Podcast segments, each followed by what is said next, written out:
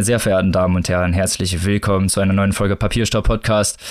Der Podcast, der sich durch die Literatur brennt, ja, heute mit schmilzenden Gefühlen. Wir brennen, ihr brennt und jetzt wird's noch heißer mit unserer Folge. Und ich mache das Ganze natürlich wieder nicht alleine und schwitze mich nicht alleine durch diese Folge, sondern habe meine liebsten Kolleginnen und Mitschwitzerinnen dabei, also meine liebe Annika. Hallo. Und die liebe Maike. Hallo und auch am Start der coole Typ am heißen Tag, Robin. Hallö. es brennt. Und mit brennenden Themen steigen wir wieder direkt ein. Und zwar geht's los mit dem Vorgeplänkel. Wir haben diesmal zwei krasse Themen wieder am Start. Zum anderen, zum einen geht's jetzt erstmal ans Eingemachte, nennen wir es mal. Und zwar zum Buchblogger Award des diesjährigen Jahres, vergeben vom Börsenverein, der die besten Literaturblogs und Podcasts und jegliche Art von feuilletonistischer Privatarbeit schätzt und auszeichnet. Wofür wir euch natürlich jetzt in dieser Sekunde sehr gerne interessieren möchten. Für uns vielleicht mal auf diese Seite zu gehen und mal zu schauen. Was haltet ihr denn so von diesem Buchblog Award, meine liebsten Kolleginnen?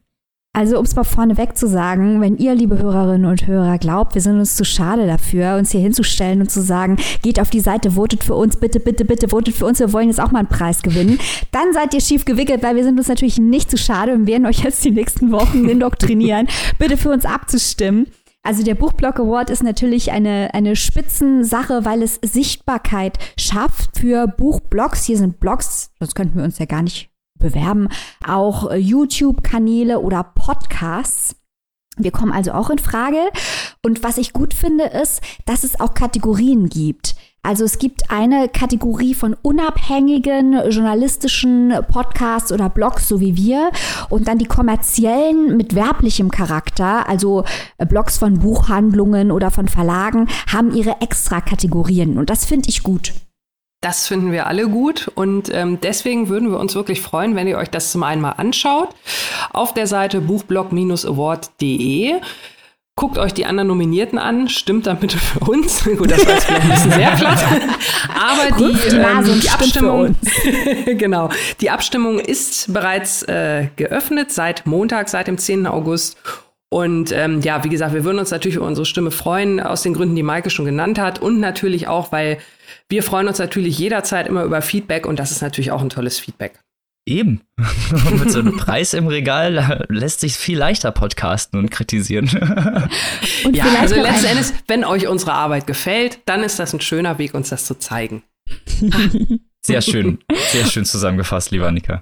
Und vielleicht noch ein kleiner Hinweis, die Veranstalter von diesem Buchblog Award sind zum einen äh, NetGalley, das kennt ihr bestimmt auch, das ist diese Online-Plattform, bei der man Rezensionsexemplare bestellen kann und zum anderen der Börsenverein des deutschen Buchhandels. Und hier mal als kleiner Spoiler für die Zukunft, vielleicht wird diesen Monat noch eine Kooperation von uns mit dem Börsenverein enthüllt werden. Hm. Dum, dum, dum. Mystery Sounds werden abgespielt. Fragezeichen ploppen auf, aber wir verraten erst dann, was abgeht, wenn es abgeht. Genau. und treiben euch natürlich jetzt noch ein bisschen weiter die Schweißperlen auf die Stirn, diesmal vor Neugierde, aber so gehört sich das. Und weiter geht's mit schweißtreibenden Themen und zwar zum Jugendwort des Jahres. Ah Leute, das ist immer ein lustiger Spaß für jung und alt. Langscheid bringt jedes Jahr dieses Jugendwort raus oder denkt sich das aus oder nimmt das Wort zusammen. Dieses Jahr findet die Abstimmung oder zumindest das Brainstorming, nehmen wir es mal, das erste Brainstorming im Internet statt. Und was da natürlich für Perlen aus dem Netz hervorgetreten sind, ist einsame Spitze. Ja, es ist vor allem insofern einsame Spitze, als dass es ja nicht einer gewissen Ironie entbehrt, dass der, ähm, dass die Abstimmung in diesem Jahr halt wirklich sehr modern stattfinden sollte, halt im Internet, dann aber tatsächlich von den Jugendlichen ähm, gekapert wurde. Ähm, ist ja nicht das erste Mal in diesem Jahr. Wir erinnern uns. Oh, Surprise, äh, Internet so. Ja, ja, ja, voll krass. Ne? Ähm, also auch in Amerika wurden ja schon Wahlveranstaltungen sogar gekapert von jungen Menschen, die Tickets gekauft und dann später nicht nicht abgerufen haben. Hier beim deutschen Jugendwort war es nun so, dass gewisse Worte eingereicht wurden, die dann später zensiert wurden. Also ganz äh, vorne mit dabei war zum Beispiel der, die Einreichung Hurensohn als Jugendwort des Jahres, die sehr, sehr viele Stimmen bekommen hat, äh, dann aber aus der ähm, Abstimmung wieder herausgeflogen ist, weil der Verlag gesagt Mann. hat, nee, also ähm, das äh, ist nicht, wohl nicht so ganz die Richtung, ähm, die wir einschlagen wollen.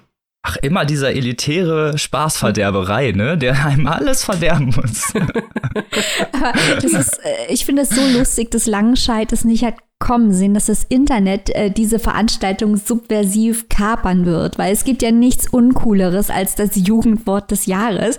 Und da kommen dann eben Vorschläge wie Hurensohn oder Mittwoch oder Schabernack und auf einmal ist dieser großartig, oder? Und auf einmal mhm. ist dieser ganze Wettbewerb unglaublich lustig und ich finde es bedenklich, dass Langenscheid äh, jedes Jahr die eigene Uncoolness derartig zur Schau äh, stellt, zumal ja die Beobachtung der Jugendsprache und der Veränderung der Sprache eigentlich spannend ist. Also wir werden ja heute noch zwei Bücher ähm, jetzt für den deutschsprachigen Raum im Programm haben, die eine Sprache wählen, die noch vor zehn Jahren so überhaupt nicht denkbar gewesen wäre, die also eigentlich die wahre Jugendsprache und heutige Sprache abbildet, während Langenscheid sich irgendwie mit IBIMS und Ehrenmann und so zufrieden gibt.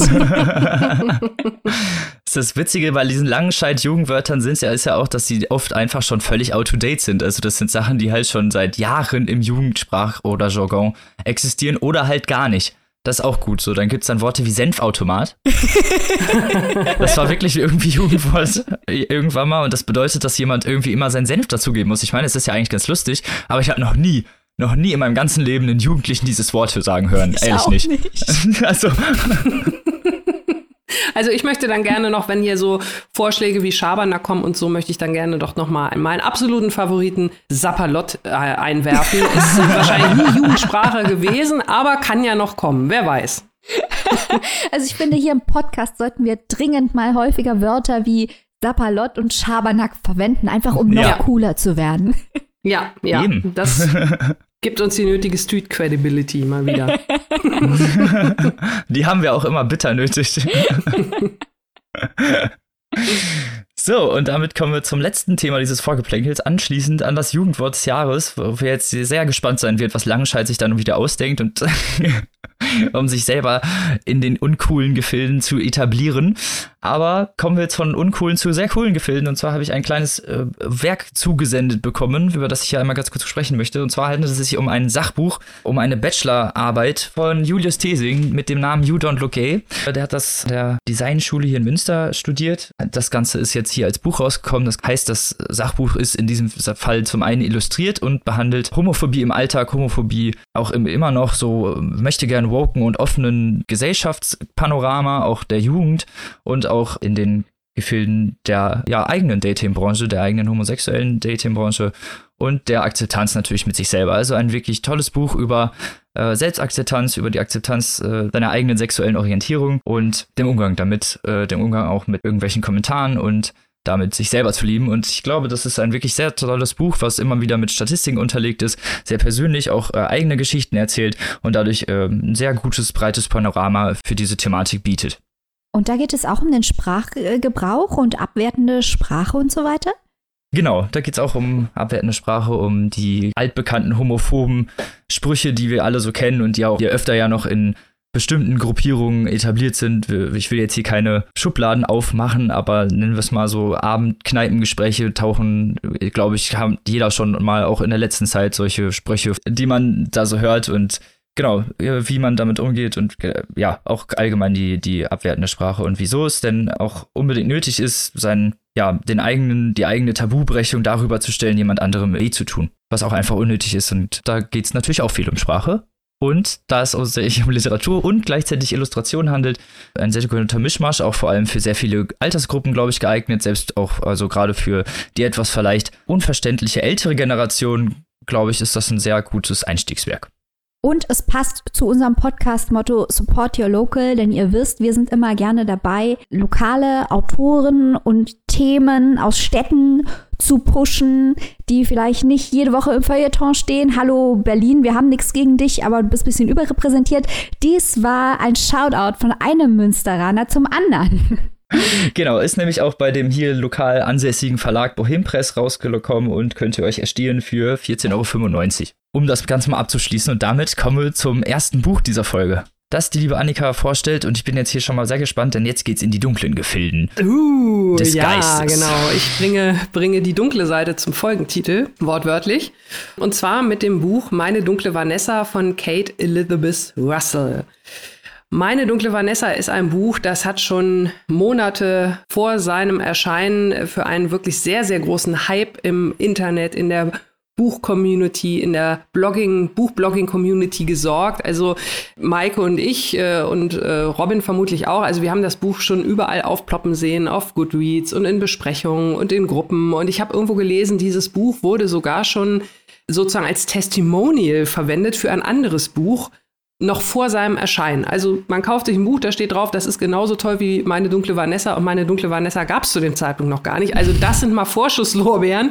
Denen muss man erstmal gerecht werden. Wie es ja so oft ist äh, bei so stark gehypten Büchern, gucken wir natürlich ganz genau hin, was verspricht der Hype und ähm, hält er sich und warum sprechen alle. Wir springen nicht mit auf den Zug drauf, sondern gucken von außen, ob er denn wirklich so schnell ist, wie er so tut, zu sein. Ja, und ob der auch in die richtige Richtung fährt.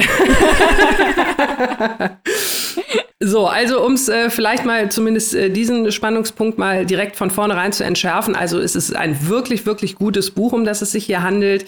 Ich werde das natürlich gleich noch mal ein bisschen erklären, warum ich es dafür halte. Vielleicht gehen wir erstmal ganz kurz auf den Inhalt ein. Der ist nämlich eigentlich relativ flott erzählt. Und zwar geht es um, um Vanessa Y, ein Mädchen beziehungsweise Frau. Die Geschichte wird nämlich in zwei verschiedenen oder auf zwei verschiedenen Zeitebenen erzählt. Wir starten in der Fastgegenwart im Jahr 2017. Wir lernen Vanessa kennen als Anfang 30-Jährige, die, man würde wohl so sagen, die hat nichts aus ihrem Leben gemacht, in Anführungszeichen. Also sie hält sich mit so Aushilfsjobs über Wasser, was natürlich grundsätzlich nicht verwerflich ist, aber sie also es steckt eigentlich mehr hinter ihr. Sie kriegt einfach ihr Leben nicht auf die Reihe. Sie ist nicht wirklich organisiert. Sie ist eigentlich, ja, geht sie zur Arbeit oder schleppt sich dahin, macht da ihren, äh, ihren Job und geht dann wieder nach Hause, hängt eigentlich nur zu Hause rum, bekifft sich, scheint keine wichtigen oder, oder großen Beziehungen zu haben, ist also irgendwie, ja, so ein, so ein etwas äh, neben der Spur, so möchte ich es vielleicht mal formulieren. Wir stellen das in den krassen Gegensatz äh, zu Vanessa mit 15, also im Jahr 2000 dann in diesem Fall und lernen sie dort kennen als Teenagerin. Und im Laufe der Geschichte, die beiden Handlungsstränge finden zwar nicht direkt zueinander, aber es wird dann halt deutlich, wie die Vergangenheit die Gegenwart bestimmt und auch irgendwie so ein bisschen umgekehrt. Die Sache ist nämlich die, dass Vanessa als das eben beschriebene 15-jährige Mädchen in einer Boarding School, also ja, so einer Art Privatschule mit angeschlossenem Internat wohnt. Dort ist sie auch ziemlich einsam. Sie hat äh, einen, gerade eine, einen großen Streit mit ihrer ehemals besten Freundin gehabt, wie das so ist mit 15. Es ging natürlich um einen Jungen. Die beiden haben sich zerstritten und sie ist nun also mehr oder weniger so ein bisschen alleine zu Beginn des neuen Schuljahres und ist eigentlich auch eher introvertiert, also jetzt nicht so die das junge Mädchen, das überall im Mittelpunkt steht und sich überall im Mittelpunkt drängen will, eher ein bisschen zurückhaltend und so weiter. Und sie erregt die Aufmerksamkeit von ihrem neuen Englischlehrer Mr. Strain. Mr. Strain ist 42 Jahre alt, Vanessa nochmal zur Erinnerung ist 15 und auch das nochmal zur Erinnerung, sie ist die Schülerin, er ist der Lehrer und äh, es beginnt eine romantische, in Anführungszeichen, Beziehung zwischen den beiden. Dass das Ganze natürlich unter jeglichem Aspekt verwerflich ist, steht vollkommen außer Frage. Ja, es ist halt eine Geschichte über Missbrauch, äh, über Missbrauch von, von Schutzbefohlenen, wenn man es so ganz äh, korrekt mal ausdrücken will. Und für Vanessa ist es aber die große Liebe. Sie ist die 15-Jährige, die sich so ein bisschen einsam und vielleicht auch nicht richtig verstanden fühlt. Und Strain der belesene Professor, der Literatur unterrichtet, der sich gut auskennt. Er ist also derjenige, der sie ernst nimmt und der in ihr mehr sieht als augenscheinlich alle anderen.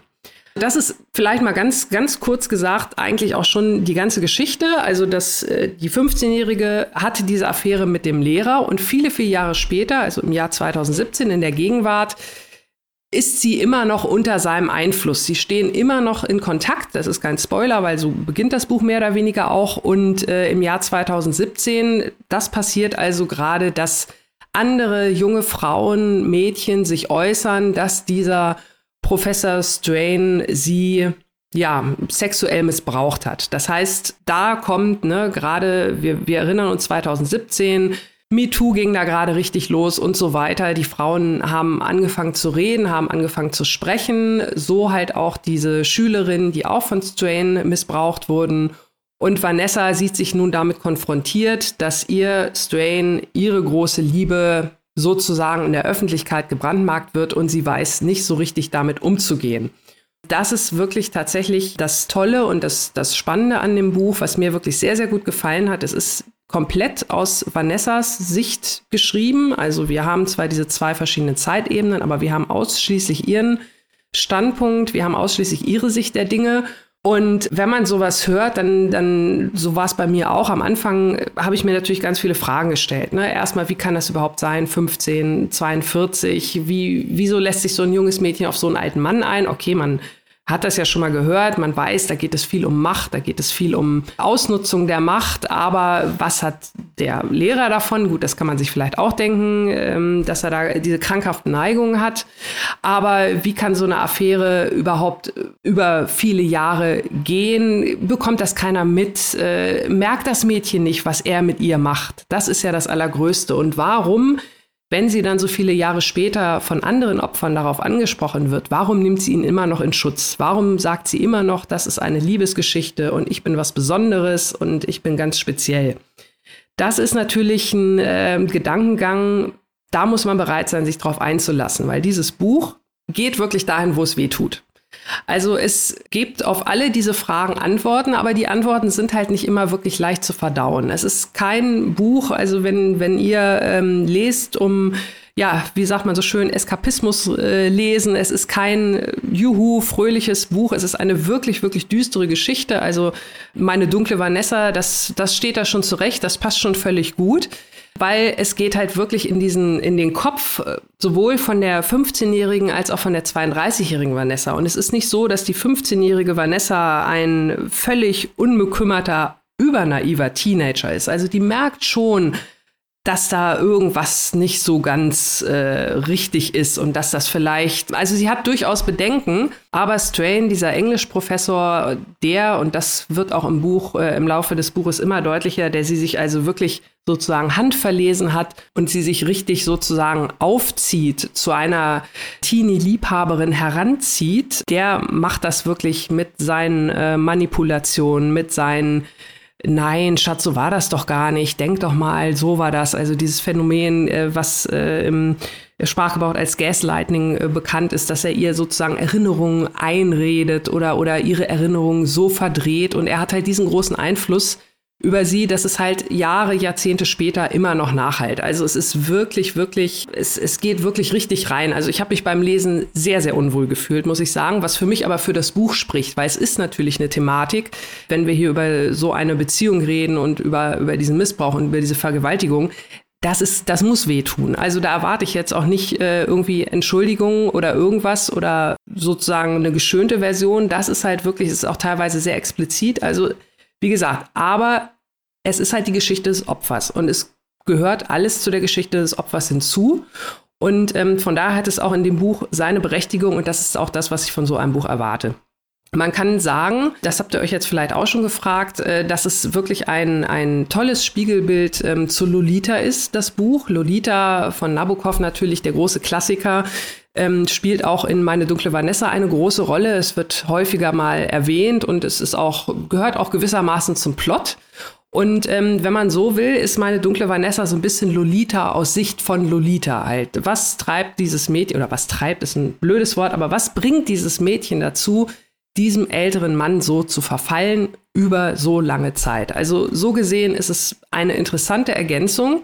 Und ähm, was ich auch noch kurz sagen möchte, was mir auch wirklich gut gefallen hat, ist, dass äh, Strain, der, der Professor, er ist natürlich der, der Täter, ne? überhaupt keine Frage, da müssen wir gar nicht drüber diskutieren, aber er ist kein ganz so leichter, einfach nur Bad Boy. Also auch er, und das macht äh, die Autorin hier wirklich gut, auch er hat eine, eine äh, Seite, die zumindest so ein paar Grauschattierungen zulässt, so möchte ich es mal sagen, weil er ist sich seines Zustandes bewusst. Auch das wird immer innerhalb des äh, Buches immer wieder deutlicher. Er weiß, dass das, was er tut, natürlich völlig falsch ist und dass er gegen seine inneren Zwänge irgendwie anders ankämpfen müsste, als sie in der Form auszuleben er nutzt das dann natürlich wieder, also äh, ganz, ganz fies, um auch Vanessa damit unter Druck zu setzen. Ne? Ich kann doch auch nichts dafür, äh, wenn du nun mal meine Seelenpartnerin bist. Was kann ich denn dafür, dass du 15 bist? Also in die Richtung geht das dann also wirklich auch so da. Klassische emotionale Erpressung bei so Missbrauchsfällen. Ganz genau. Also emotionale Erpre Erpressung und Manipulation von, von hier bis da. Aber trotz alledem ist halt auch Strain, hat verschiedene Ebenen, was ich halt gut finde. Natürlich wäre es sehr, sehr leicht, ihn einfach nur so als den Bösen dastehen zu lassen lassen. Der ist er ja auch.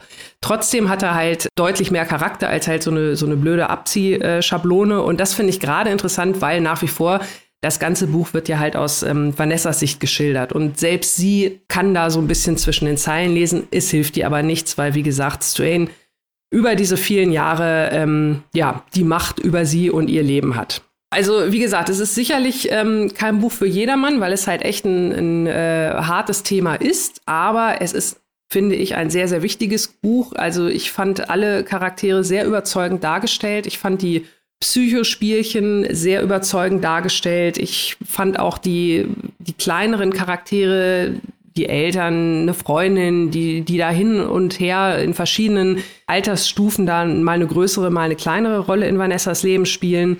Auch die wie die das beurteilen oder wie die überhaupt diese ganze Sache beurteilen. Das Ganze ja, wächst ja noch dann in, in äh, dramatische Höhen aus, weil diese Affäre dann irgendwann entdeckt wird oder zumindest so teilweise entdeckt wird. Mehr möchte ich jetzt gar nicht sagen. Aber ähm, also das ist wirklich, ich finde für diese Thematik wirklich sehr, sehr rund, dieses Buch. Und mir hat's unter den äh, Aspekten halt, dass es äh, nicht leicht zu lesen ist und so weiter. Aber so muss das auch sein. Und deswegen hat es mir sehr, sehr gut gefallen, weil es alles das, was ich an so ein Buch, an diese Art von Buch erwarte, diese Erwartung hat es auch wirklich gut erfüllt.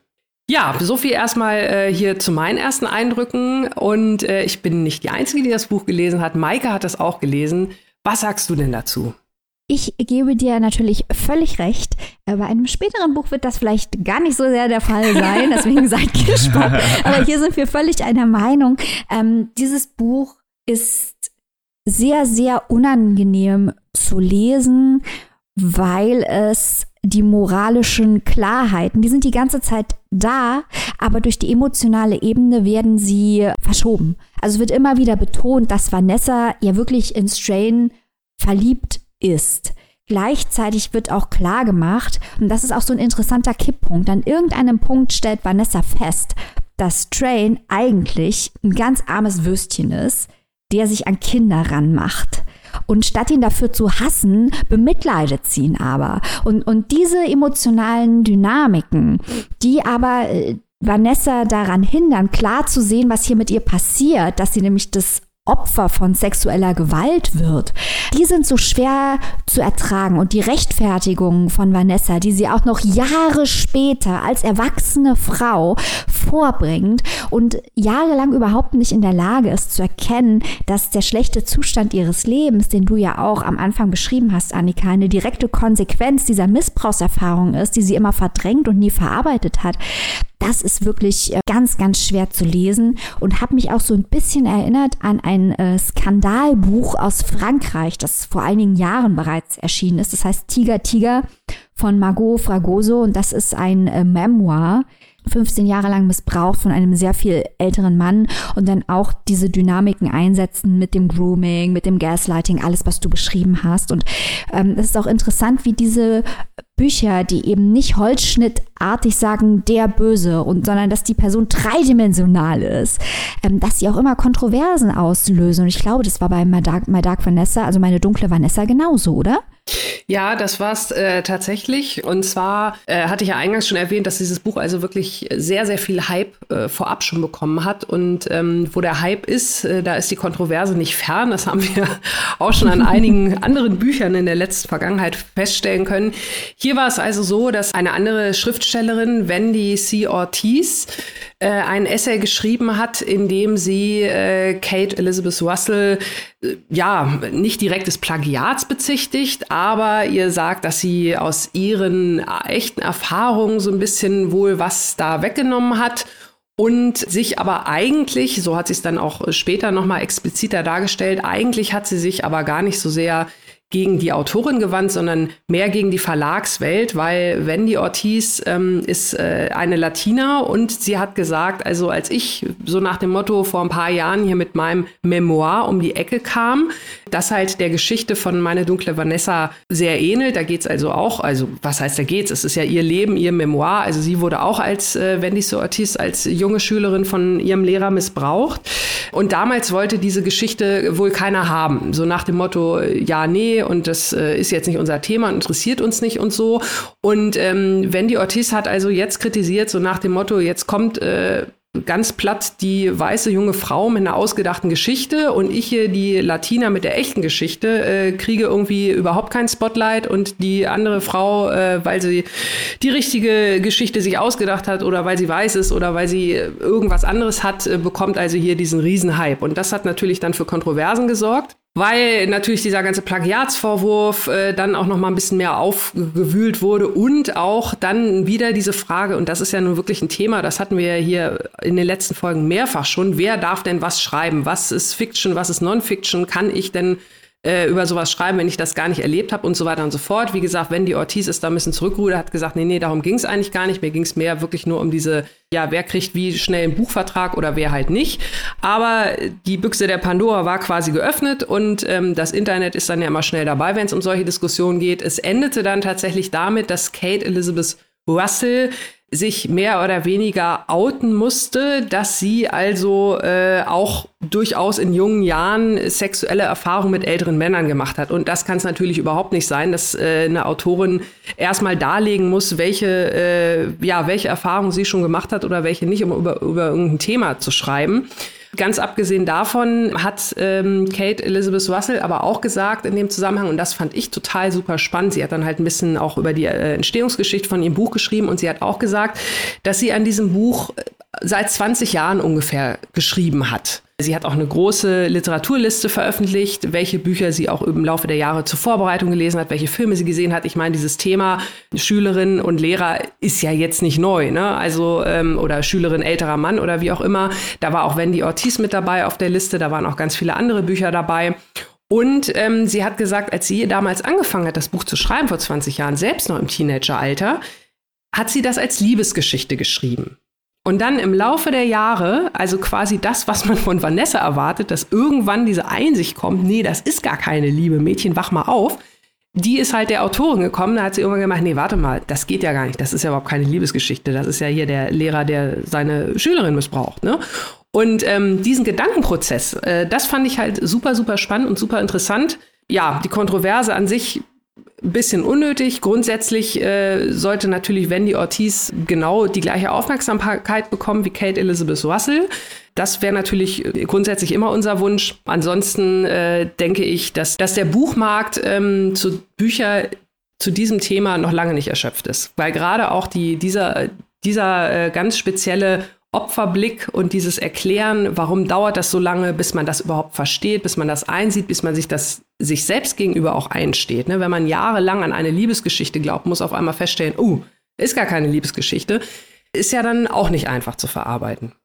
Und ich finde, das beschreibt Russell ganz besonders gut, was es eben mit der Identität von Vanessa macht. Mhm. Ähm, sie ist ja nicht in der Lage, sich das einzugestehen, genau wie du beschreibst, da sie ein Selbstbild aufgebaut hat, äh, in dem das alles so erklärt wird, was da geschehen ist, dass es für sie leichter zu verkraften ist.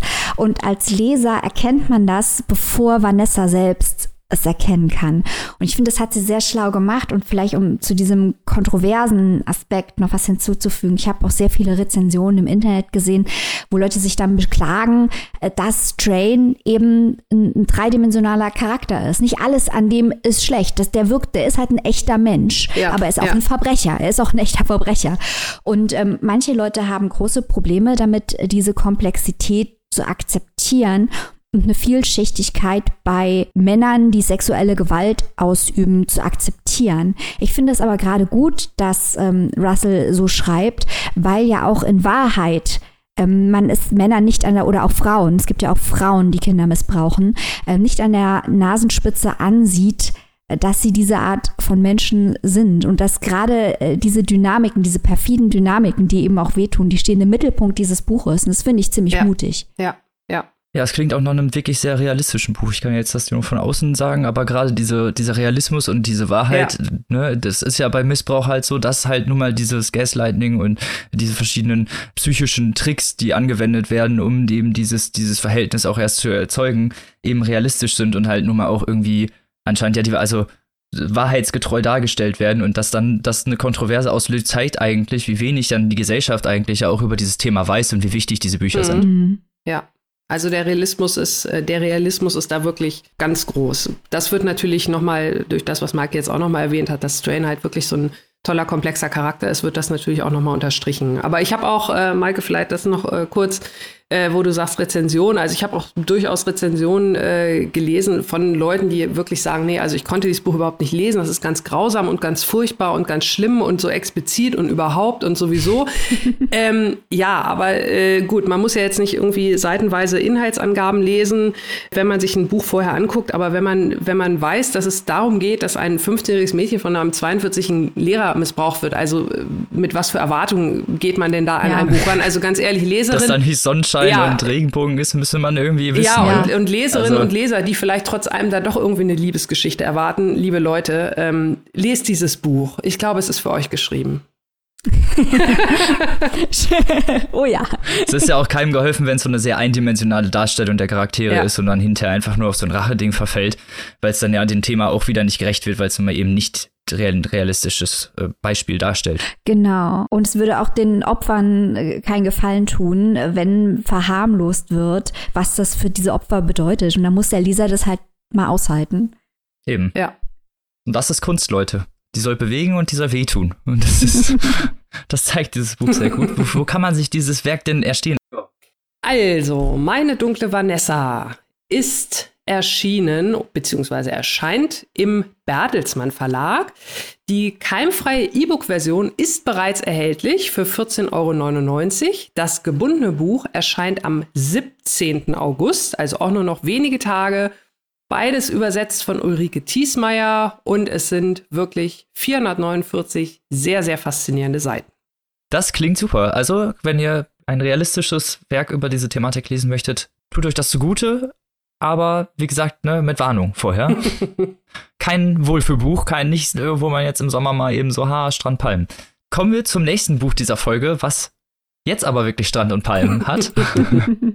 yes, endlich. Und zwar mit dem wohl geilsten Titel der letzten äh, paar Monate, würde ich mal einfach behaupten. Aber bevor ich jetzt hier irgendwie Spoiler und Ärger kriege, Alles gebe ich, gut. gebe ich doch mal lieber, gebe ich doch mal an die liebe Maike weiter, die euch jetzt zu diesem äh, Strand-Sommer-Sonne-Buch was erzählen kann.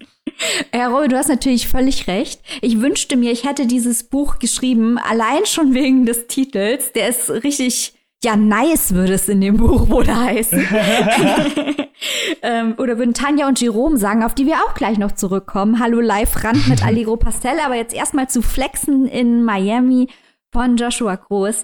Äh, Joshua Groß wurde 1989 geboren. Er kommt aus Bayern, aber hey, niemand ist perfekt. Grüße nach Bayern. Er hat schon zahlreiche Preise und Stipendien gewonnen. Äh, Zum Beispiel wurde er ausgezeichnet von der Roger Willemsen Stiftung. Er hat den Anna Segers Preis 2019 gewonnen. Er war beim Bachmann-Wettbewerb, über den wir hier ja auch schon diskutiert haben, 2018 zu Gast, eingeladen natürlich von Insa Wilke, für die wir hier ja auch immer eine Kerze in der Kathedrale unserer Herzen brennen haben. Und jetzt kommt er eben mit diesem Roman Flexen in Miami um die Ecke. Und dieses Buch ist ein wahres Fest für Leute, die postmoderne Extravaganzen und narrativen Wahnsinn lieben. Also ein Buch für mich. Ähm, Oh ja, da bin ich auch dabei. Ich versuche jetzt mal das klingt wie Balsam für die avantgardistische Literaturseele. Besser hätte ich es wirklich nicht sagen können. Genau das ist dieses Buch. Ich versuche jetzt mal nachzuzeichnen, worum es hier geht. Und schon das ist eine Herausforderung. Also es gibt hier einen Protagonisten, der heißt, Achtung, Joshua Groß. Und der kommt mit einem Literaturstipendium nach Miami. Das hat er von der Roxus Foundation bekommen, äh, deren Gründerin sich übrigens, indem sie Live-Rohrreiniger im Internet getrunken hat, äh, umgebracht hat. Also es geht hier um die Vermischung äh, von Realität und digitaler Welt, beziehungsweise die Frage, wo existieren wir wirklich oder existieren wir überhaupt wirklich?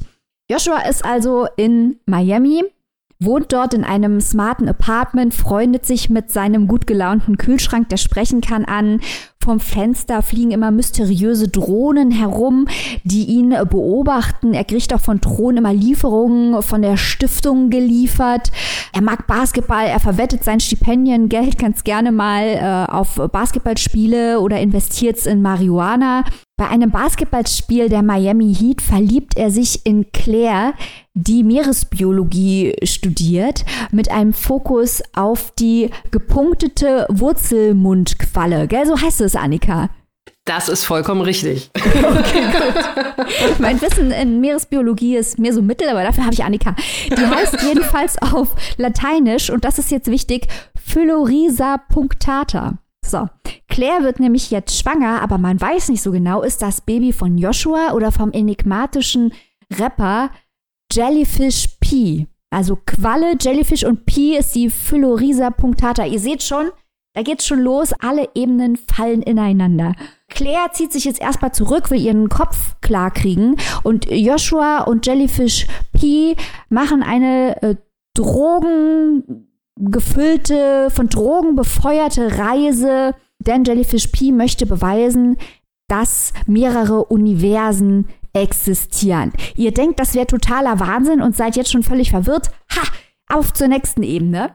Während des ganzen Buches versucht Joshua das Rätsel des Computerspiels Cloud Control zu lösen. Denn in Cloud Control, das wurde offenbar gehackt, werden die Avatare der Nutzer von sogenannten Spams attackiert, die Replikanten sind der Avatare und werden immobilisiert von elektronischen Versionen ihrer selbst. Achtung, Philosophie, Freunde. Hm. Und er spielt die ganze Zeit dieses Spiel Cloud Control. Also in Cloud Control geht es auch um das Beobachten der Wolken. Das Spiel ist natürlich in der Cloud gespeichert. Der Rapper Jellyfish P liest sich wie eine Parodie auf so einen Cloud-Rapper, die jetzt populär sind. Also all diese Ebenen, das ist eigentlich alles ein riesengroßes narratives Spiel und ein Sprachspiel. Und das Hauptthema ist nicht das, was ich jetzt alles erzählt habe, ich hoffe, es war trotzdem recht amüsant, sondern die Sprache, in der es erzählt ist. Es geht hier um Soziolekte, um erfundene Wörter, um Hipster-Sprech. Es geht um Fragen unserer Existenz im digitalen Raum. Und das sind eigentlich die wahren Themen. Es ist wahnsinnig lustig, weil die Charaktere alle so wahnsinnig drüber sind. Und mir hat es halt wirklich gut gefallen, äh, wie hier das digitale Leben und das echte Leben ineinander fließen und man sich immer fragt, was in diesem Buch ist eigentlich echt. Gleichzeitig ist es eben nicht verkopft, trotz all dieser vielen Ebenen und Spiele und Aspekte, ganz einfach, weil es so wahnsinnig lustig ist. Also Jellyfish P ist äh, derartig durchgedreht als Rapper. Joshua in seiner Apathie. Claire ist wirklich, könnte die beste Freundin von Tanja aus Allegro Pastel sein. Ähm, großartig. Und da wären wir schon beim nächsten Aspekt. Dieses Buch ist Post-Pop-Literatur man findet ganz viele Anklänge an Faserland. Also man hat diesen Roadtrip, man hat die ganzen Drogen, man hat die allgemeine Ziellosigkeit der Charaktere, die so durch ihr Leben driften und nichts genau mit sich anfangen äh, können. Man hat das Thema der Einsamkeit, das ganz wichtig ist. Also es ist ja nicht kein Zufall, dass Joshua sich so gut mit seinem Kühlschrank befreundet, ähm, der für ihn zum echten Ersatz für menschliche Ansprache wird. Ein kaltes elektronisches Gerät, das dafür da ist, Dinge Wie ist das bei euch nicht? Halten. Ich rede auch mit meinem Kühlschrank. Aber antwortet dir dein Kühlschrank? Klar. Okay, das macht mir Angst. Allego Pastel kommt drin vor, denn diese Themen wie Achtsamkeit und lass uns mal drüber reden und das Kuratieren des eigenen Lebens und die obsessive Beschäftigung mit sich selbst kommen drin vor. Ähm, es es macht wahnsinnig viel Spaß, diese Bücher im Kontext zu sehen. Es macht wahnsinnig viel Spaß, die Glitches im Buch zu untersuchen und äh, die eigene Lebensrealität auf entsprechende Glitches abzusuchen. Es macht viel Spaß, die Motive zusammenzusetzen. Wir hatten schon die zwei Varianten der Qualle. Im Computerspiel kommt natürlich auch wieder eine Qualle vor.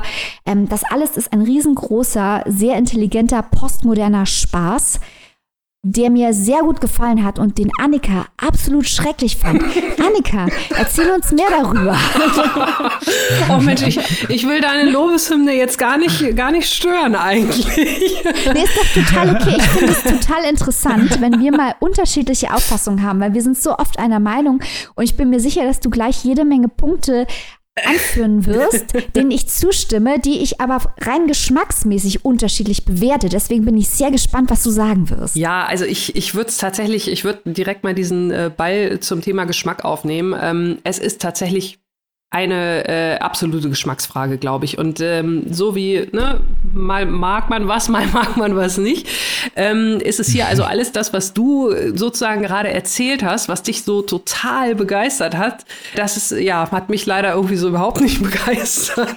ähm, es ist wirklich, also es ist nicht so, dass ich nicht äh, sehe, was äh, Joshua Groß da gemacht hat, wie er das durchzieht, wie er das wirklich diese ganzen Seiten über durchhält, sowohl die Sprache als auch diese ganzen verschiedenen Ebenen.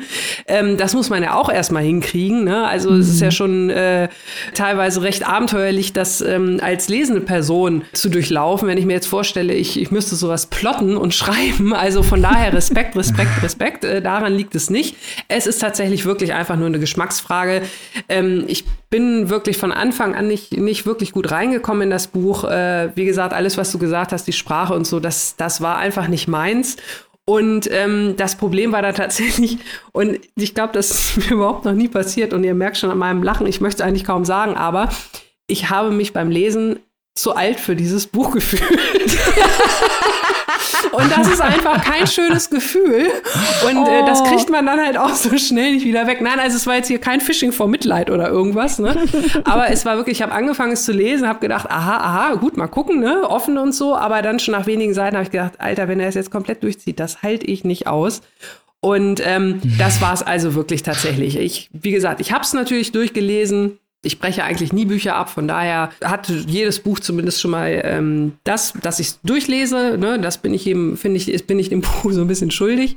Aber ähm, ja, es, ich bin wie gesagt nicht wirklich reingekommen. Wir sind nicht richtig warm gekommen und wir haben uns dann auch nicht mehr richtig lieben gelernt oder mögen gelernt. Und wie das dann so ist, wenn man halt nicht so richtig gut reinkommt, dann äh, kommt da ja manchmal so eine kleine Spirale in Gang. Ich habe schon gesagt, ich habe mich alt gefühlt. Das ist natürlich eigentlich nicht schön. Und ich habe mich dann halt auch viel an andere Bücher ähm, erinnert gefühlt, an, an einigen Sachen. Allegro Pastel hast du ja schon mal erwähnt, das mir ja wirklich, wirklich sehr, sehr gut gefallen hat.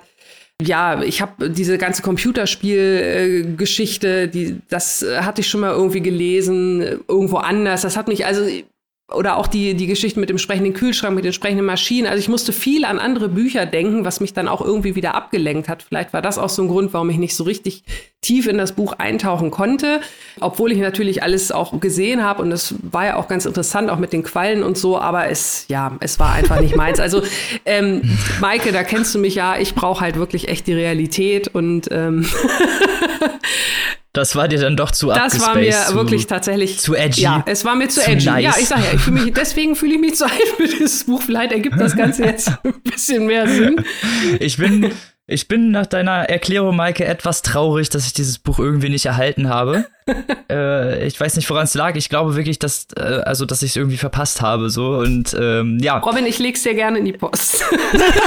ja, fände ich super. Aber Annika. Bitte nicht falsch verstehen, wenn ich sage, ich lege das Robin in die Post, weil ich glaube nämlich auch, Robin, dass dir das sehr, sehr gut gefallen wird. Also ähm, so ein bisschen kennen wir drei uns ja nun schon und jeder hat ja doch, auch wenn wir sehr viele Überschneidungen haben, immer so, so ein bisschen eine andere äh, Ausrichtung nochmal. Bei mir ist es, wie gesagt, halt dieses, dass ich immer irgendwie doch sehr an, in der Realität äh, haften bleiben muss. Ich glaube, dass dir das auch sehr gut gefallen wird. Und was gibt es denn an Schöneres für ein Buch, als wenn es in Hände kommt, die äh, es noch viel, viel besser schätzen können, als ich das jemals könnte? Oh, das no? hast du schön gesagt. Und ja, wie gesagt, nach der, nach der Beschreibung freue ich mich schon wirklich eigentlich darauf, weil, wie gesagt, diese ganze Thematik, diese ganzen verschiedenen postmodernen Derivate, dieses ganze ah, Hipster-Coolness sein und Strand und ah, Smiley Face und äh, Filter hier und Hashtag da, das klingt alles so, so nice. Ja, es ist auch super nice. So großartig. Vor allem, weil es hat ja auch mehrere, also alles das, was du nennst, ist natürlich da, aber genau wie bei Allegro Pascal wird es auf eine gewisse Art und Weise satirisch überspitzt oder verarbeitet oder wird, es liest sich Klar. dann irgendwie traurig. Also es ist nicht so, dass diese ganze Hipster-Coolness, dieses Flexen in Miami ist ja schon ein ironischer Titel. Es ist ja nicht so, dass da mit bitterem Ernst abgefeiert ist, äh, abgefeiert wird, ähm, wie cool es ist, den ganzen Tag bekifft mit einem Cloud-Rapper nach dem zweiten Universum zu suchen oder so. Das ist, ist ja, oh. das ist ja, also das ist ja enttäuscht. das äh, ist, hat ja, wie du genau sagst, Robin, es ist ja dieser postmoderne Twist und man muss sich halt auf dieses Spiel einlassen. Das alles ist ein riesengroßes Spiel und das muss man lieben. Und was ich halt interessant finde, ist, ich kann das Argument so sagen, das ist nicht so sehr in der Realität verhaftet, kann ich absolut nachvollziehen. Aber ich finde es interessant, dass Joshua Groß eben die Frage nach der Realität in der digitalen Moderne stellt und halt sagt, ja, wie viel sind wir denn mittlerweile unsere Avatare? Und sind wir denn nicht selbst von unserer eigenen Technologie ähm, umzingelt und wie viel existieren wir in der Wirklichkeit und wie viel existieren wir in der digitalen Welt und wie viel sind die Maschinenmenschen unsere Freunde oder unsere Gegner, wie die Drohnen, die ihn beobachten. Also er leugnet quasi auf der narrativen Ebene, dass es diese Unterscheidung zwischen Realität und digitaler Realität überhaupt gibt, sondern er macht das alles zu einem großen Realitätsraum. Und das macht dieses Buch zu so einem großen Spaß. Ja, Klingt doch wirklich einem tollen Spaß. Metaphysische Ebenen, aber wirklich äh, en masse, ne? Also, ja, ja, ja. Deswegen ist es ja auch ein perfektes Sommerbuch, weil wenn man schon schwitzt, dann kommt man bei den vielen Ebenen auch nicht mehr ins Schwitzen. Ha, uh. Ja, ja, also es ist ähm, ein Buch, wenn wir hier schon über persönliche Geschmäcker reden, wisst ihr, dass ich hier diejenige bin, die diesen ganzen experimentellen Kram liebt. Wenn es 478 Meter Ebenen gibt, dann bin ich glücklich. Ja. Ich mag Bücher, die Rätsel sind. Äh, Bücher, durch die man wie ein Labyrinth läuft und die unterschiedlichen Ebenen sucht und sich die Geschichte zusammenbasteln muss und dann halt ja wie bei dieser Qualle erstmal den lateinischen Namen googeln muss, um zu sehen, warum der Typ jetzt Jellyfish P heißt und so. Sowas macht mir total viel Spaß. Bücher, die riesengroße Rätsel sind und auch versuchen, mich an der Nase rumzuführen. Das nehme ich an Büchern, nehme ich das nicht übel. Ich nehme das hin als Entertainment und ähm, dieses Buch hat mich sehr gut unterhalten auf einem sehr hohen Niveau. Klingt wirklich sehr toll und diese Parallelen werden gleich noch öfter vorkommen. Ich werde noch öfter wahrscheinlich über dein Buch gleich sprechen, aber bevor wir dahin kommen, erzähl uns doch erstmal, wie viel, viel man sich dieses Werk zulegen kann, um selber damit flexen zu können. Tut euch selbst einen Gefallen und investiert in Flexen in Miami von Joshua Groß. Das Buch ist erschienen bei Mattes und Seitz und kostet als gebundenes Buch das auch übelst nice aussieht, standesgemäß, 20 Euro. Yeah. Und in der keimfreien digitalen ha, Kindle-Edition 14,99. Geht in den Buchladen oder schickt euren Kühlschrank oder Avatar und kauft dieses Buch. Schenkt es eurem Kühlschrank sonst zu Weihnachten, damit er das lesen kann. Genau. Aber nicht, dass dann die Rebellion losgeht. Wir wollen dafür nicht verantwortlich sein. Und mit diesen technologisch fortschrittlichen Worten kommen wir zum nächsten Buch und zum letzten Buch dieser Folge mit dem sehr passenden Titel Miami Punk. Gott, was ein Titel. Man kann nicht lange genug in Miami rumhängen, offenbar. nee, eben. Kommen wir von Miami zu Miami. Heute ist die internationale Reise nicht so weit. Und zwar kommen wir äh, ins Miami des Juan Escuse, der Autor dieses Werkes. Herausgekommen ist es 2019. Das ist das zweite Werk als dieses Autoren, der 1989 geboren wurde. Also haben wir es hier mit einem jungen Autor zu tun. Oh, Podcast Bingo, ne? Zwinker, ja. zwinker. Und genauso alt wie der Groß. Die sind bestimmt befreundet und wir wissen das nicht. ich glaube, ein bisschen älter. Nee, und passend zum Titel und auch eigentlich zu Flexen in Miami ha, ist es hier ein Miami der Zukunft, ein ausgetrocknetes Miami, ein Miami, in dem der Atlantik zurückgegangen ist in, und Brachland zurückgelassen hat, in dem ein Kongress herrscht, der versucht, die Bahamas zu annektieren, der auf spirituellen Eigenheiten basiert. Ein Miami, das voll ist mit militanten Gruppen, mit radikalen Triebtätern. Ein völlig aus den Fugen geratenes dystopisches Miami. Und da ist unsere Protagonistin oder unsere Protagonistin, könnte man eher sagen, weil zuerst dreht es sich um die junge Programmiererin Robin, die zu Hause in ihrem Domizil mit ihrer Freundin Diana wohnt, programmiert und schreibt an einem Computerspiel namens Das Elend der Welt. äh, netter Titel. Fun. Fun Fact damit, äh, ja, spielt uh, die Daten der Nutzer jeweils zu klauen, um sie dann wiederum im Spiel gegen sie zu verwenden. Und damit auch so irgendwie schon eine sehr krasse Parallele zu Flexen in Miami. Hm. Also ein Miami voll Ausschreitung und voll Hysterie und dann haben wir unsere junge Protagonistin, die am liebsten zu Hause sitzt und mit mehreren Leuten eine Partie Age of Empires 2 spielt. Und hier kommen wir auch schon zum Kern oder zum Ker Kernnarrativ des Buches, denn das Buch ist voll mit Videospieladaptionen. Ich habe, glaube ich, in meinem ganzen Leben noch nie so viele Sujets, kleine Abhandlungen oder irgendwelche Strategien über Videospiele gesehen in einem Roman wie in diesem.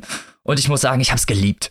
Ich habe es geliebt von der ersten bis zur letzten Seite, diese Strategien, die die ganze Art, wie äh, Guse die Herangehensweise der Nerdkultur an ihre eigene Kindheit und auch dann das Weitertragen ihres Kindheit erlernten technologischen Fortschrittes beschreibt, ist unglaublich faszinierend äh, und auch die Liebe natürlich zu den Computerspielen selbst. Vielleicht habt ihr es gerade gemerkt, ich bin selber einer.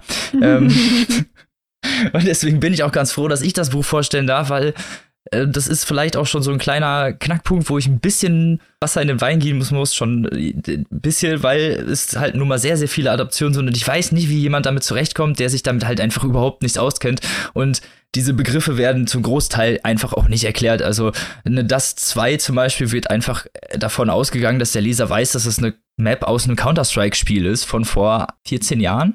also man muss damit aufgewachsen sein, um damit richtig koalieren zu können. Das ist ein bisschen wie die Stephen King-Anspielung, die er ständig macht in seinen eigenen Büchern, gerade was Musik auch so angeht. Ich glaube, jeder, der einen Stephen King-Roman gelesen hat, weiß, was ich meine. Und das machen ja auch sehr viele, ihre eigene, ja, ihre eigenen nostalgischen Erinnerungen mit in diese Werke einfließen zu lassen. Und ich bin froh, dass jetzt endlich mal ein Autor ist, der auch meine Kindheit miterlebt hat, weil 89 bin 92 geworden, das heißt so ungefähr selbes Alter und damit auch gleichzeitig natürlich so ein bisschen die nostalgische Herangehensweise an diese etwas extremistische Version von äh, Videospielkonsum und gleichzeitig der wirklich sehr nerdigen Ausführung davon. Ich komme jetzt aber mal davon weg, um narrativ mal ein bisschen zu erzählen und nicht zu viel hier in meinem Fantum zu vergeuden.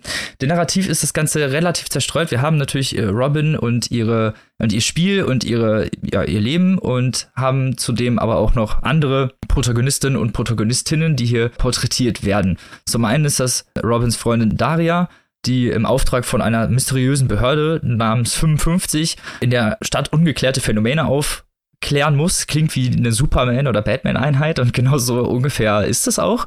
Und das Ganze, diese ganzen sehr Science-Fiction-lastigen, Nerd-lastigen, nenne ich es mal, äh, Anspielungen durchziehen diesen gesamten Roman. Da gibt es Zeppeline, die über die Stadt kreisen, die von der Stadt betrieben werden. Ein Konzern, der langsam versucht, die Welt zu übernehmen. Fake News, die, bei denen man wirklich auch nicht mehr weiß, was noch wahr und was nicht mehr wahr ist. Viele Bezüge zu Literaturwissenschaft, Theologie und Philosophie, in denen man sehr, sehr viele Meta-Ebenen wiedererkennt. Hallo Flex in Miami. Und sehr gut finde ich so ein sehr, also ein ex experimentelles Werk darstellt mit Science-Fiction-Gewand, popliterarischem Kern und nerdiger Füllung. Das klingt köstlich. ja. Wie ich schon erwähnt habe, das Ganze ist natürlich relativ dystopisch, ne? Wir haben es hier so mit Miami zu tun, aber das Ganze irgendwie ist relativ peripher und damit passt es natürlich wieder in diese Popliteratur und dieses, ja, fast eskapistische in diesem digitalen. Man, die Protagonisten und Protagonistinnen interessieren sich kaum dafür. Wir haben auch dann, um mal jetzt dann zu dem Titelgame Miami Punk zu kommen, das ist nämlich der Cousin von Robin, äh, Lind, der, der die äh, namensgebende, ja, Miami Punk Gruppe gründet. Und zwar im ehemaligen Kongress, von dem er sich da ein Zuhause sucht und dort diese Sekte gründet, die halt wirklich, ja, hinterher einen Großteil noch der Narrative bildet. Das Ganze ist sehr kaleidoskopartig. Wir verfolgen immer wieder sehr stichpunktartig die Charaktere. Es wechselt unglaublich schnell zwischen den Perspektiven hin und her. Wir haben hier Kongressleute und Abgeordnete, Angestellte, Obdachlose, also wirklich ein ganzes Kaleidoskop dieser Stadt, was hier porträtiert wird, mit ein paar Schlüsselfiguren, nenne ich es einfach mal, die das ganze Narrativ irgendwie natürlich ein bisschen spannend gestalten und auch irgendwie zu einer Konklusion führen lassen. Und damit kann ich eigentlich, kann ich euch dieses brillante Werk nur empfehlen, weil es dystopisch zwar ist, aber es ist so mit so einem, wie nenne ich es einfach mal, mit so einem sehr interessanten Neon-Touch, mit so einem 80er Jahre digitalen Neon-Touch durchzogen. Alles ist irgendwie auch wie ein bisschen wie bei Flex in Miami, alles ist irgendwie nice und alles ist irgendwie futuristisch und muss alles irgendwie immer drüber sein. Im Endeffekt. Man muss immer mehr geben als die anderen. Als letztes, um euch noch von dem Kauf zu überzeugen, falls ihr es jetzt nicht so seid, das hat ungefähr das schönste Cover, was ich je auf einem Buch gesehen habe, ohne den Schutzumschlag. Falls ihr das mal sehen solltet im Laden, wirklich tolles Buch. Also wirklich was, was verbirgt sich denn unter deinem Schutzumschlag? Magst du uns das denn verraten?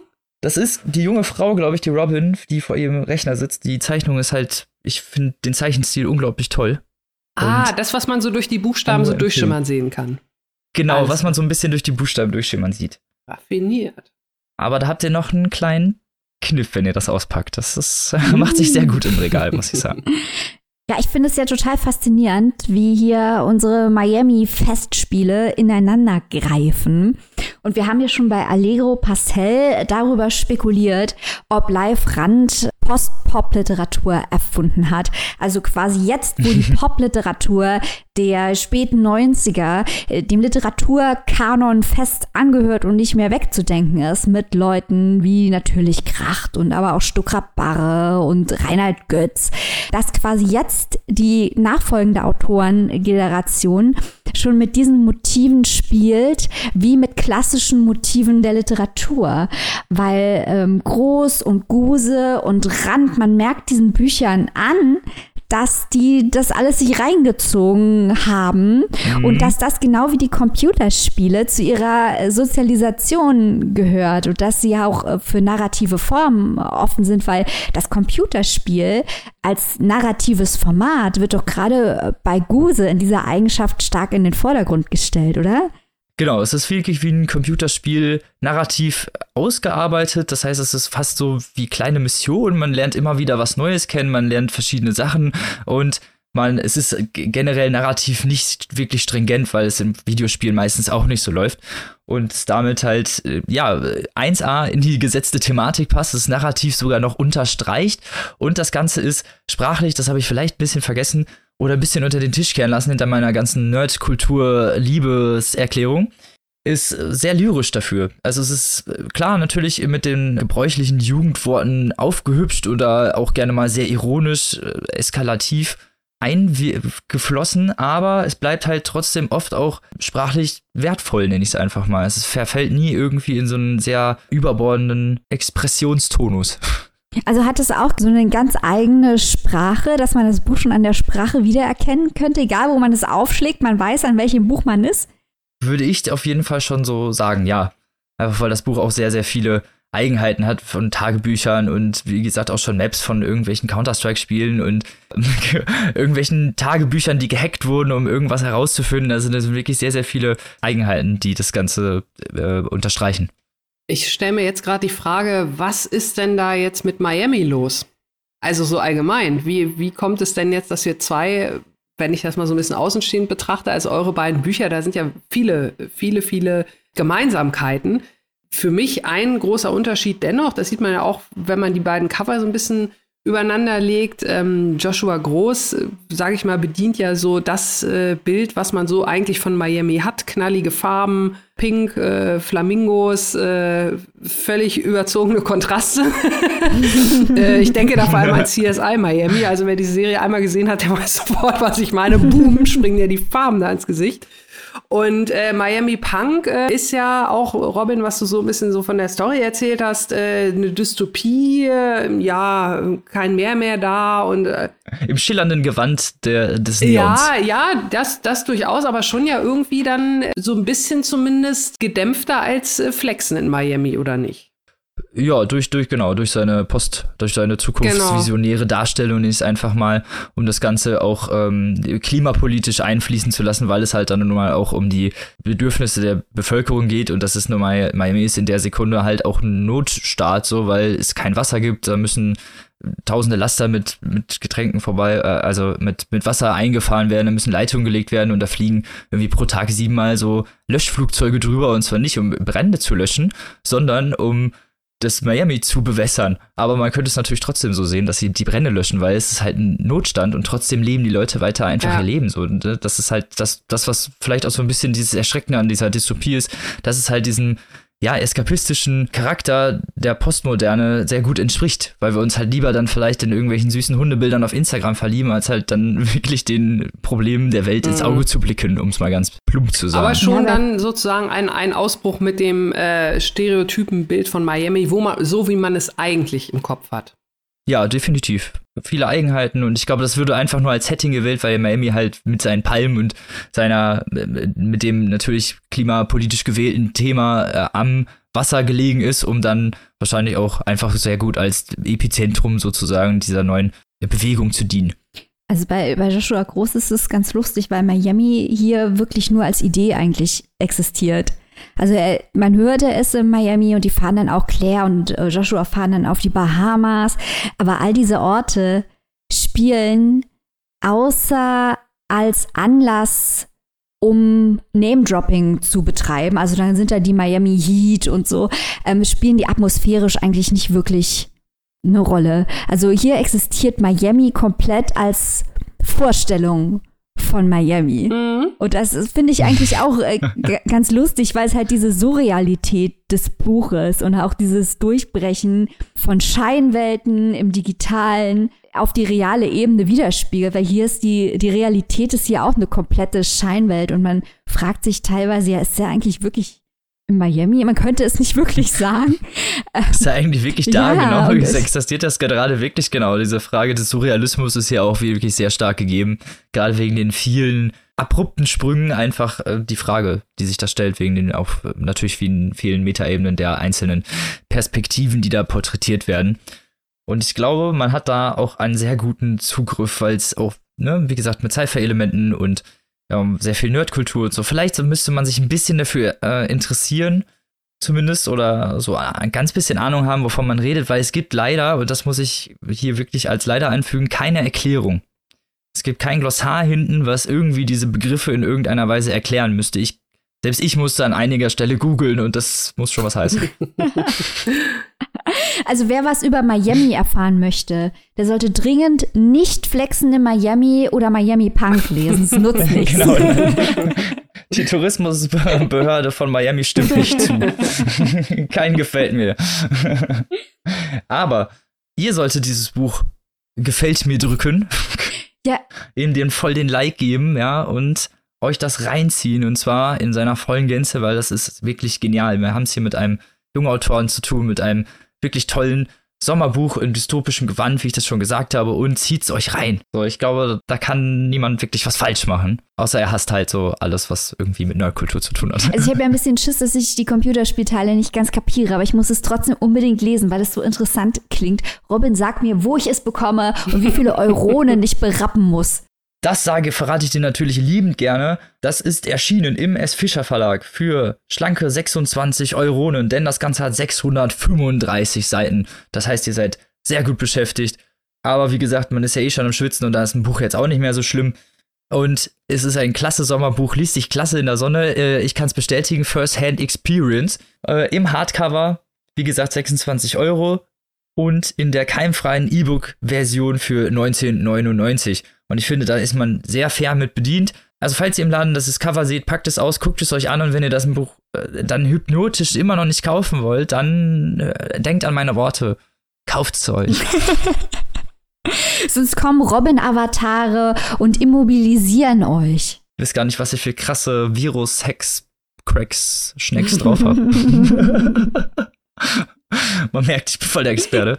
So, und mit dieser sommersonnigen Palmenfolge und etwas dunklem Touch sind wir am Ende angelangt und würden euch natürlich nochmal empfehlen, den Buchblogger Award, die Seite zu besuchen, falls ihr das jetzt noch nicht gemacht habt und vielleicht vergessen habt. Ich kann es euch nicht verübeln, aber jetzt ist die der Zeitpunkt. Geht auf die Seite, votet bitte für uns. bitte, bitte ganz doll. Und, und damit sind wir am Ende und geben euch natürlich einen kleinen Ausblick auf die nächste Folge, lassen euch nicht alleine dastehen. Und damit, äh, liebe Maike, verrat uns doch mal in drei kurzen Worten, was du nächste Woche so für einen Schmankerl dabei hast. Okay, drei Worte. Ich sage Korea, Trauer, Feder. So, Annika, was hast du im Gepäck? Hm. Äh, ja, ich habe äh, im Gepäck die gleichen drei Worte wie in der vergangenen Woche. ähm, Oha, es bisher, uh, ja, ja, jetzt, jetzt, ist es soweit. Da ist das Déjà-vu, äh, Fehler in der Matrix. Nein, also wenn es bisher noch keinem aufgefallen ist, dann erwähne ich es jetzt noch mal von selbst. Eigentlich äh, hatte ich für heute ein anderes Buch vorgesehen. Das hat aus logistischen Gründen nicht geklappt. Von daher für nächste Woche meine Worte nach wie vor Arbeiterkind, Debüt und Bildungsroman. Robin. Uh, das sind aber auch drei Worte, auf die wir immer ja. gespannt sind, wenn die von dir kommen, was da für ein Buch rauskommt. Ich meine, ich weiß es ja schon, aber ihr nicht. Böses Lachen im Hintergrund. Ja, und Robin, was, was so. ist denn dein fideles Worttrio? oh, es fängt an mit Japan, Schönheitsnorm, Feminismus. Da könnt ihr sehr doll drauf gespannt sein und ich weiß, ihr seid's. Aber wir wollen euch nicht länger aufhalten. Rennt zum Buchladen, kauft euch die Bücher. Ich weiß, ihr, ihr wollt los.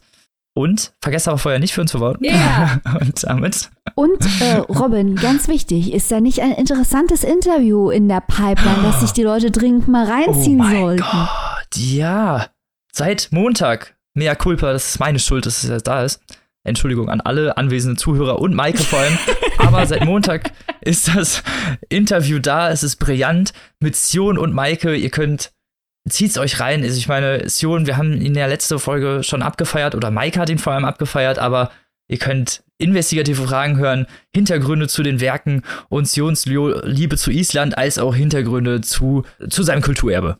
Also Leute, hört auf jeden Fall rein. Schmeißt euer Leben nicht weg, hört Sion zu. Eben. Und kauft euch dann alle Bücher. Und dann die alle. So, haha. Wir machen den Buchmarkt wieder stabil. Und damit, liebe Leute, helft uns damit. Lest was Schönes. Wir hören uns nächste Woche wieder. Schwitzt nicht bitte nicht zu Tode, weil wir wollen euch natürlich gerne nächste Woche immer viel noch begrüßen, trinken, wenn es wieder heißt. Ja, wir brauchen die Klicks, viel trinken. viel trinken, viel lesen und oft mal öfter mal ins Wasser gehen.